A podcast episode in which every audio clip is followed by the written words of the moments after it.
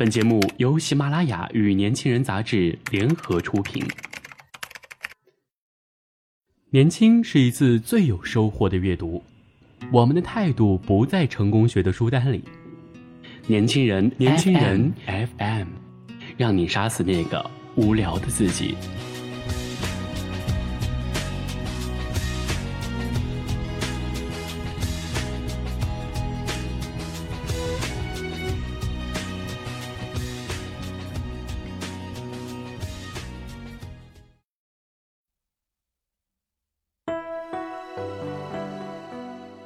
大家好，我是年轻人的新晋主播小新。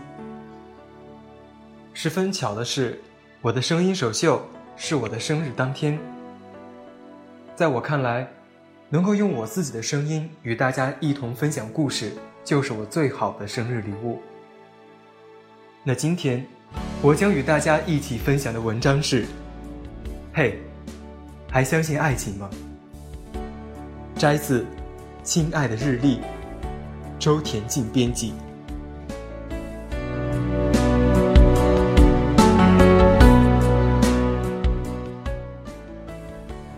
你还相信爱情吗？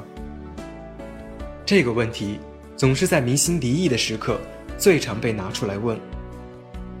王宝强离婚的时候，王菲离婚的时候，姚晨离婚的时候，大家问你。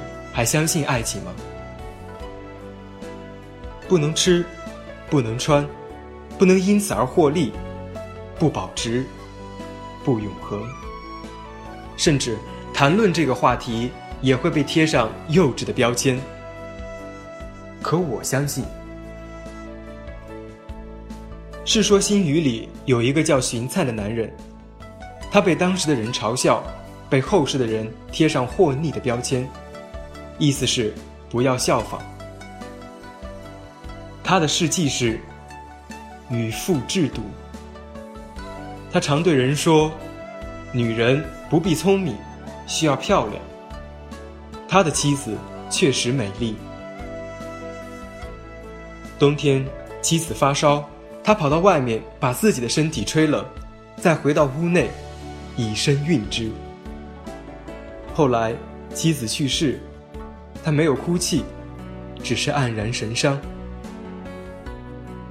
朋友劝说他：“你不是要找个漂亮老婆吗？这很容易啊。”荀灿回答：“虽然我的妻子没有倾国之色，但要再找一个她这样的，实在不可能了。”过了一年，他追随妻子而去。享年二十九。这是《世说新语》里我最喜欢的故事。虽然这个男人被人嘲笑了几百年，但在字里行间里，我感受到了他的爱情。我相信爱情，因为相信一种可以让人怦然心动的力量，相信一种可以让人泪流满面的力量。就像杜拉斯所说：“爱之于我，不是肌肤之亲，不是一蔬一饭，它是一种不死的欲望，是疲惫生活中的英雄梦想。爱情是一种奇妙的信仰，穿越古今，横跨南北。当你见证它、经历它时。”你会感受到往日的爱情的温度。爱情是什么？莫高窟藏经洞一卷《般若波罗蜜心经》中补记了这样一则故事：景佑二年，北宋潭州府有一个叫赵行德的举人旅居敦煌，正好遇上战乱，大云寺的和尚们。将经书迁移到莫高窟。赵举人诚恳发愿，手抄心经一部，置于窟中。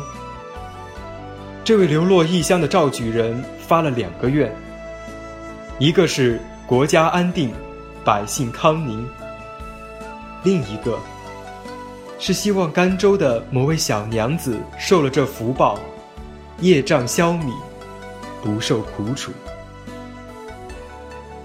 一千年之后，这段话被日本作家井上靖看到，以此为蓝本写了小说《敦煌》，后被拍摄为同名电影，荣获一九八八年第十二届日本电影金像奖最佳影片、最佳导演和最佳男主角奖。一千年之后，我再次读到这个故事，千年之前的藏经洞里。赵举人的爱情，仍旧是滚烫的。我相信爱情，我也相信爱情的力量。哪怕经历了背叛、欺骗、侮辱和一切哀伤，我还是愿意相信爱情。因为相信就是相信，因为追求真正的爱情，我们才能变得更幸福。想了解更多关于年轻人 FM 的精彩资讯，请关注公众微信号 “use 一九八一，或直接搜索“年轻人”即可。